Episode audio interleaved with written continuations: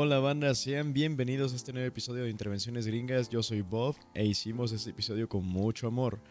Pero antes de empezar, eh, tenemos unos cuantos shoutouts. Agradecemos mucho a Alonso Ricano, Carolina Rincón, Dr. Luis Yanis Guerra y Romina Parrish. Y también a todas las demás personas que están en el Patreon y que hacen posible que sigamos haciendo este bonito trabajo. Espero que de veras disfruten mucho este episodio. Y sin más que agregar, Empecemos.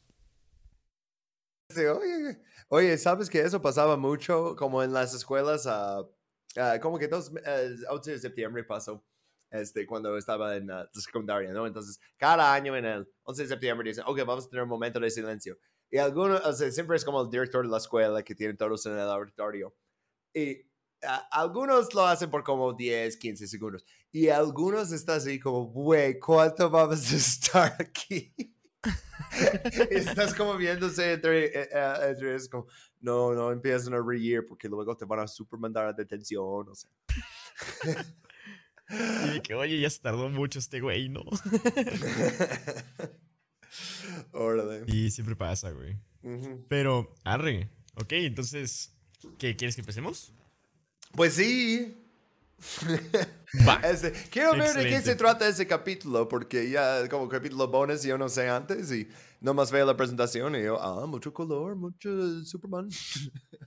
sí, güey, la neta es que siento que va a estar, eh, siento que va a estar padre. Mira, la neta, este episodio no es mucho como de, como de fuentes, es más bien como un, un ensayo lírico, ¿no? Es como vibras. meternos a... Ajá, güey, como para meternos a, a explorar una, un ejercicio mental, para darse cuenta, güey. Ajá. Pero, pues sí, o sea, entonces, bueno, voy a presentar de una vez este rollo. Bienvenidos, banda. Bienvenidos sean a este nuevo episodio bonus de Intervenciones Gringas. Es el episodio bonus número 10. Y yo soy Bob. Eh, les voy a decir este, esta presentación con mucho amor. Y, güey, la neta me va a pegar en la nostalgia un poquito este, este, este bonus. Pero pues bueno, yo soy Bob y mi copresentador es... Jeremy, hola. Uh, ya me conocen seguramente si están escuchando ya este capítulo bonus. Es que siempre pienso que qué tal si este es el primero que alguien escucha, es la prevista, ¿no? Uh, podría pasar. Uh, bueno, aunque, aunque es poco probable, ¿no? Porque aparte es el décimo, o sea, si están pagando, si están pagando el Patreon ya nos conocen. No, pero porque todo vista previa. Bueno, uh, Ok, e, mm. entonces Bob nos va a explicar hoy de Superman, que es este... Ah, que como el nombre está en inglés, siento que debería traducirlo por alguien que está viendo el slide. Truth, Justice, American Way sería que como verdad, justicia y el camino estadounidense, ¿no? Más bien eh, como el modo americano. Ah, sí. Siento que es justo. Menos camino y más como manera. La manera gringa. Sí. Ajá, la manera gringa de hacer las cosas. Exactamente, güey. Y fíjate, la neta, saqué este, este episodio, güey, porque eh, uno de mis. Bueno, Superman es mi superhéroe favorito, güey. ah, como Jerry Seinfeld. desde... en, en, Seinfeld, canónicamente, el uh, superhéroe favorito de Jerry Seinfeld es Superman. Yo siempre pensé, Demonios, ay, qué nerd, ¿a quién le gusta más Superman que alguien como, no sé, Spider-Man? Pero bueno, eh, tienes el derecho de ah, tener tu favorito. O sea, aparte, desarrollamos esto a como los cuatro años, entonces no quiero decir como, oh, pues eres un nerd de bebé. O sea. La neta sí era un nerd de bebé, güey. Ah, bueno. No, voy a decir que no. Mm, estudiamos historia política, ¿qué esperamos? Sí, güey. E, eso ya estaba marca, hecho, ¿cómo se llama? Escrito en piedra desde hace mucho tiempo, güey. Pero sí, justamente eh, me quedé leyendo, güey. Me aventé All Star Superman hace, hace poquito por como sexta vez, güey. Y la neta me quedé. Sí, güey. Sí, es que la neta sí soy bien ñoño de, de los cómics. O sea, sí he leído un chingo de cómics de Superman también y todo ese pedo. Y. Güey, o sea, se me hace bien loco porque Superman desde toda la vida, güey yo siento que como que la representación más leal, por así decirlo, de lo que es Superman es los Estados Unidos. O sea, está cagado, güey, porque... Lo hicieron más directo en, en, la parodia. O sea, The Boys es una parodia de los héroes de DC, ¿no? O sea, y Homelander es Superman en todas formas, o sea, poderes y toda la cosa, ¿no? Y, con él le dieron la bandera, ¿no? Y incluso en un capítulo dice, oh, tú me querías dar la capa roja y yo puse la bandera. Y yo, ah, es como, ok, es Superman, pero más directo. O sea, es como entre Superman y Gringo Man, ¿no? Pero Superman es, es, o sea, es lo que están eh, haciendo copia, ¿no? Parodia. Porque sí, o sea, toda la cosa de, de, Kansas, aparte que le pusieron en medio del país, uh, toda la cosa que quieren que sea para, para una identidad nacional, ¿no? Sí, güey, y fíjate, o sea, la neta es que, aparte, pues Superman viene de una época en la que, pues, pues, bueno, ya hablaremos un poquito de eso más adelante. Pero lo que sí es que se supone que justamente este, es el, este ha sido el eslogan de, de, Superman hasta hace poquito. La verdad, la justicia y el modo de vida americano son las cosas que representan y básicamente Superman es una representación de todos los core values, ¿no? Como los valores morales más intrínsecos de todo lo que representa a los Estados Unidos. Y pero Estados Unidos, porque americano es... Ah, pero ¿cuál americano? Ah, pues Estados Unidos específicamente. Sí, lo que, definitivamente. si, si, Doctor Doom o alguien ataca Canadá, entonces, eh, no sé, Capitán Canadá puede hacer algo. Eh, eh, seguramente existe Capitán Canadá, ¿eh? pero bueno. Hay un Capitán México, güey. Pero, bueno, si quieres... Sí, sí, hay un Capitán México, es una mamada, güey. Pero em, justamente te voy a platicar un poquito acerca de cómo...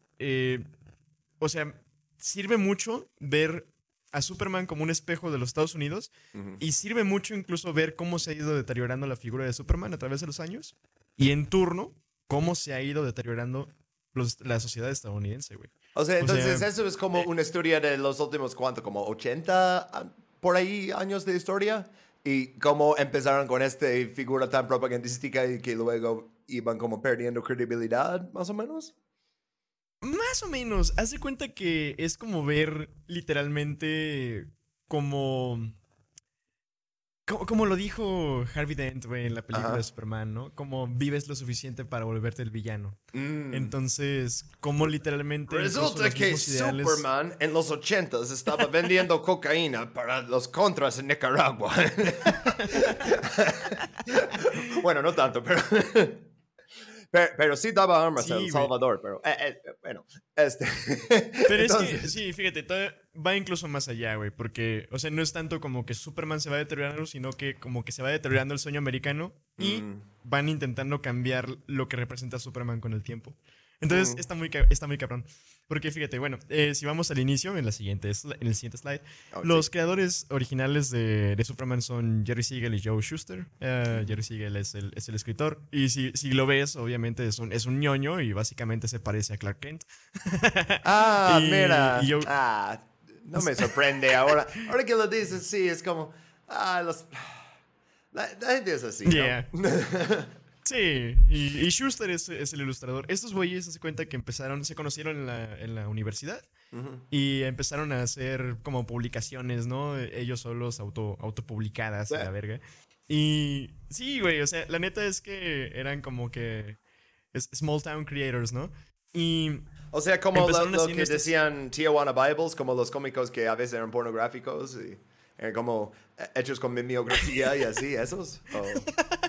Hace cuenta, parecido, güey. Solo que todavía más cagado, güey, porque estos vatos empezaron haciendo como pequeñas historias de ciencia ficción, güey. Ah. Y está, está muy cagado, güey, porque sacaron un Superman antes de sacar a el Superman. Y el primer Superman era un vagabundo, güey, que obtuvo poderes psíquicos de un científico loco. Ya, sabes, típica historia de los 1930, güey. Sí, güey, era un pelón además, güey. Entonces, nada de, de, que era un alígeno ni nada, o sea, nomás era un homeless que eh, mágicamente le da poderes. y luego después de hacerlo en un focus group dicen, mm, la gente no quiere que sea vagabundo, quieren que tenga papás, quieren que tenga otra cosa, ¿no? O sea, mm, básicamente, güey, básicamente porque luego empezaron a hacer un chingo de pitches para ver qué mm. periódico los, los quería publicar, ¿no? Pues porque querían hacer una... Ni siquiera querían hacer cómics, o sea, querían hacer una como eh, comic strips, pero en los periódicos. Mm. Entonces, e, iba a ser como un Archie, pero, pero pues Superman. De pura casualidad, los publicaban en los periódicos de William Randolph Hearst. Ah, o me imagino que él tenía muchos periódicos, ¿eh? entonces es difícil saber. Son una de esas cosas que... Creo que sí, güey. Ah. Creo que sí es lo peor, güey, porque sí... Me, me, acuerdo de haber leído ese nombre. Creo que sí tiene algo que ver. William Randolph en esa época de la historia salió en el, capítulo de uh, FDR, salió en el capítulo de uh, otra cosa. Ah, es un cabrón. Bueno, Sin divagar. Entonces, ¿no? Haz de cuenta. tuvieron eso, Ah, no, pero no, luego, no. ¿por, por qué lo cambiaron a toda la cosa de Truth, Justice y así, no?